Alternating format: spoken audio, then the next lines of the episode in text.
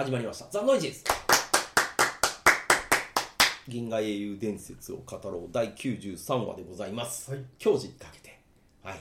もう連続ですから。はい。もう自己紹介もなしで、はい。この2人しか喋ってないですから。銀英伝といえば、まあね、え今なんか、うん。まあ、あの他の二人はね今、はい。クリスチャン・ベールのような顔をしてなんか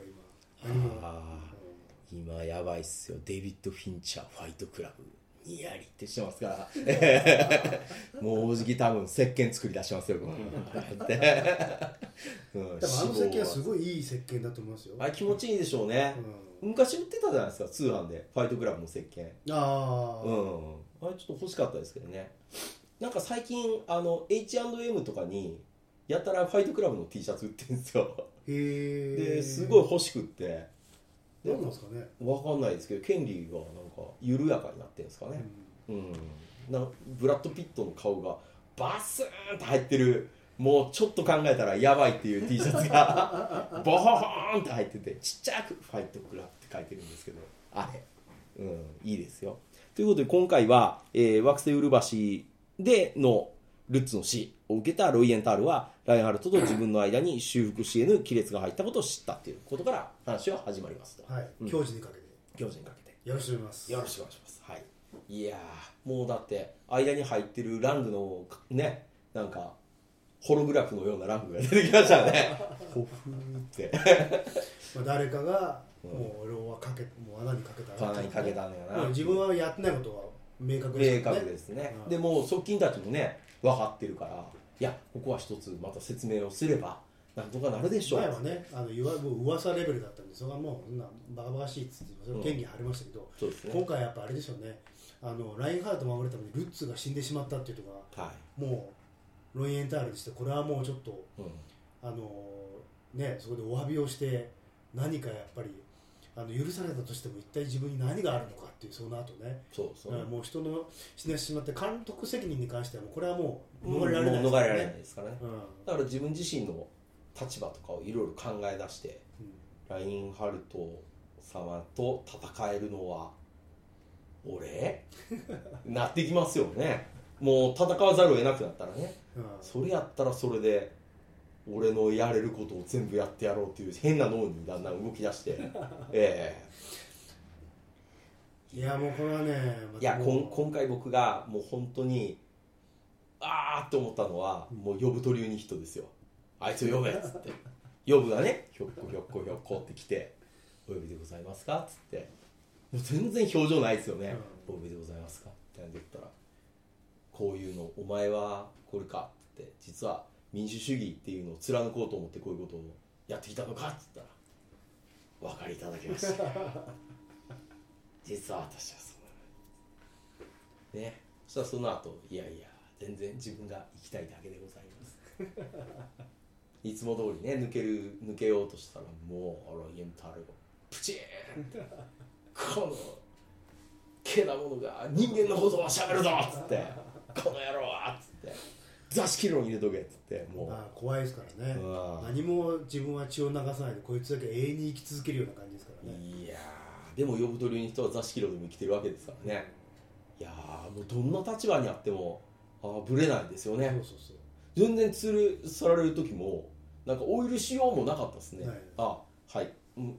はーい、まあ殺されるわけはない。別に何がやってるわけでもないし、うん。うん。知りませんなっていう感じでしょ。まあどうせロイエンタルがまだこう倒れた暁には私はまたどっかでやるでしょう。うんどっかやる生きてさえすりゃなんとかなるでしょみたいなね、ああいうちょっとふわっとした生き方やからあれはちょっとゾクゾクしましたね。うん。うん。呼び取りの人ってやっぱすごいなっていう。うん。まあ、だけどね、まあ、今回やっぱロイエンタールのやっぱ自分を反省をこうやって今のことを振り返るとかやっぱもう本当にもいやそこはねもう超感動に値しますよ、う感動っていうよりなんか本当にもう胸が痛いですね、うん。あのまあ特にねやっぱりラインハルトっていうのは自分の理想の人物ですからね。それをだから自分が思いもしなかった要はもう王朝を倒してしまおうっていうのを言ってもらえる。自分では思いも及ばなかったことをやれる人物っていうのができてそこについていこうっていうので誓いを立ててね生きてきた半生だったっていうところの振り返りがあったわけじゃないですか、まあ、あのシーンは OVA ではねうん。もっと細かくやってるわけですけどもあの本殿の中ではねそこまで深く実はうん。語られてくることのなかったあのエピソードがあそこでこう回想シーンの中でどんどんこう場面場面で出てきてっていうところですよね。うん。だから私の中でやっぱりなんか何回も繰り返したお前なんか生まれてこなければよかったって親の言葉のあそこのスタートラインですよね、やっぱなんかやっぱあれだけすごい音傑物ですけど、うん。やっぱねそのラインハルトと一緒にやろうっていうことに関してもやっぱりねあのロイエンタール自身でもう俺はこうしたいからこうしようって多分なかった人だと思うんですよね。うん。やっぱなんか行きがかり上ああいうすごい人物だって一緒にやってきたけどやっぱり彼の生き方としてやっぱり自分は本当にここでいていいんだろうかっていうのは多分ねいつもあったと思うんですよ頭の中のどっかに。で自分の優れた才能とかそれもラインラインハルトの中でこうやってどんどんあの発揮していってすごい力を手に入れて、うん。でノイラントの総督みたいなところまで行ったけどうんはい。やっぱりねやっぱ本当はラインハルトでやっぱそばにいてやっぱ永遠にやっぱ一緒に行動したいっていうところが、うん自由惑星同盟が倒れたことによってやっぱりやっぱ彼が一人置き去りにされてる感じはあったと思うんですよね。まあ確かにそうですね。うん。もうね、もうミッターマイヤーので自分がやっぱりその私私たち混同してたから全然10歳以上若いじゃないですか、うん。もうロイエンターっていまだに私見る感じだと年上な感じ年上な感じに見えに見えますけどもうますね30そこそこでしょ、うん。だからもうねなんか30そこそこであれだけの男ってもうばば若いじゃないですか、うん。なんかまあああいうねなんかもう俺なんか生まれなきゃお生まれなければよかったっていうことがやっぱりずっと頭の中であった上でのなんかそういうどうしてもやっぱり人のことを愛せないとかあの人とうまくやれないとかなんかミッターマイヤーのねあの奥さんの前でこうやってもう俺で俺の代でもううちの家系は終わりだからってこと言ってしまってはっと思って申し訳ないと思う瞬間とかしかも泣けますよねミッターマイヤーの夫婦はあんなに仲がいいのに子供が生まれないのに自分が産んでね生まれ俺た。俺にはしかもその望んでいない子供が生まれてしまった。そうそうそうそうそう。あそこですよね、うん。でそれであとやっぱりあの教示にかけてって言ってますけどなんか私の中でやっぱり自分がやってきたことに関してもう百何十パーセントでも公平に、うん。もうできるだけやっぱりみんなの夢を勝ち取るためにやってきた人だと思うんですよ。はい。ここでやっぱりもうね教示っていうよりやっぱり俺はもう100もう完全にやることはやり遂げた自信があると。うん。ここでやっぱりあのもう明らかに監督責任もあるしやるけどやっぱ頭を下げる必要はないってことだと思うんですよね彼の中で、うんもううん大満足うん。にしてるから彼の中で。もう一切そんなみじんもない忠誠も。うん。あとできるだけ公平でやろうと武人としてやってきてる自信があると思うんでそことこだと思う？強靭にかけてってやっぱそっちだと思うんですよね、うん。そこでやっぱこういう戦いになってしまうっていうことに関してなんかやっぱりあのなんか血を流すことに関して避けるっていうこともあるけどやっぱり自分のやっぱり絶大なる自信があることに関してやっぱりあのみっともないところはやっぱり盟友であり尊敬する人たちにやっぱ見せたくないっていうところがあると思うんですよね、うんそれはもう完全に間違ってる考え方その、まあ人の生き死にがかかってきますからね。だからその時でやっぱりあのやっぱ一緒に彼らとミッターマとかねラインハルトとやっぱり、やっぱり俺はやっぱり一緒に行けないんだなっていうところの悲しさをちょっと感じるんですよね、うん。まあ、ラインハルトはねラインハルトでやっぱり2週間3週間ぐらいですか？まあもう音信不通のままね、あの逃げてきてその中でやっぱり自分の中でねこうその手前であればね、うん。うん、ロイエンタルを まあこう責めない自分もいたわけですけど、そこまで行ってしまうともうラインハルトも戻れないっていうところですよね、うん、だからまあその2人のまあ教授っていう言葉にかけてるんでしょうけどやっぱり自分たちの立ち位置っていうのがもうそれを許さないところにまで行ってしまっている。でも不思議なもので2人には実は信頼関係っていうのが人よりもあるとでさらにミッターマイヤーはそれは嘘であってほしいというわけですけどもでも現実に起こっていることなんだなっていうことももうね自分の中で納得させていかないといけないっていうところですよね。でなんかね、とりあえずなんかこうやって2人で両俺もラインハルト並みにでかくなって戦ってみようみたいな絵もありましたけどうんやっぱねやっぱ基本はやっぱりもう今ラインハルトに行った最後に自分が何ができるのかっていううん。ことですよね、うん。やっぱラインハルトは悲しいけどやっぱりもういつも全身全霊をもうこうやってかけるべきライライバルだったりとか戦いがやっぱりっていうとこうんろで、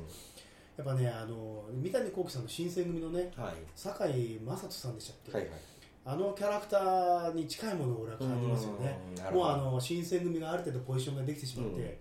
もう酒井さんやってる何でしたっけあのキャラクターは？ちょっと僕もね記憶がうん。曖昧なんで今ちょっと出ないですけど、最初はねやっぱ自分の方が剣の技が立つからと思ってやっぱ一緒に戦ってきたけど、いざもう新選組がもう確固たる立場をある程度築いてしまった時にもうなんか一緒にいたいし何かしてあげたいけど見渡すともう僕にできることって何もないって思ってしまった彼が、ねあの大気でしたっけ、はい。タイのねルール、はい。はい。なんかなんとなくいてもいいんだけどなんか居場所がないからって、まあ、逃げるんだけどいうん。やっぱ一緒にいたいってゆっくりゆっくり逃亡してるのにうん。なんかもうふらふらふらふら歩いてやっぱり何してるんですかって言われて捕まってしまって、うん。で最後にあ俺ができるのはもう俺ほどの重鎮ですらこの大気の前では切腹をしなきゃいけないというので、タイの規律っていうのを確固たるものにすることなんだっていうね、あそこの感じですよね、うん、だから初期新選組であったがゆえのっていうところですよね、まあ。これで俺はこの新選組の鉄の掟、うん。これをもうもう盤石なものにするために僕はややっと俺に最後できることが一個見つかったみたいなあそこの悲しさですよね、うん。うん。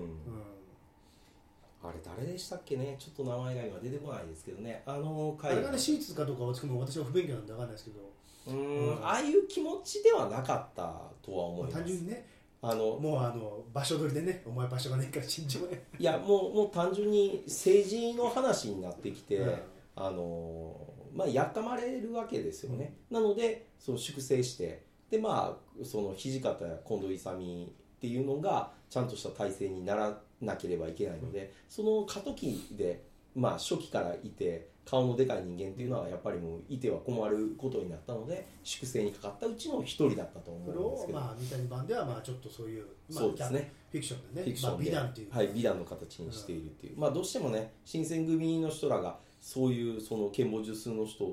ていうふうに書いてしまうと、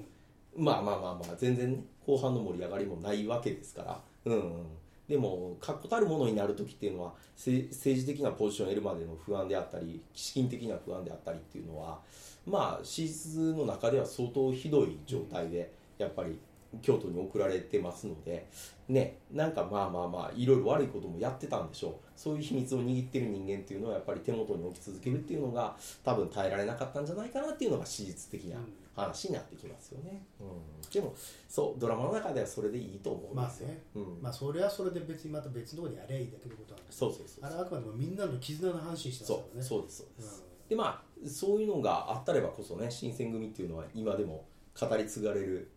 ものになってるわけですか？ら、芹沢鴨ですら結構いい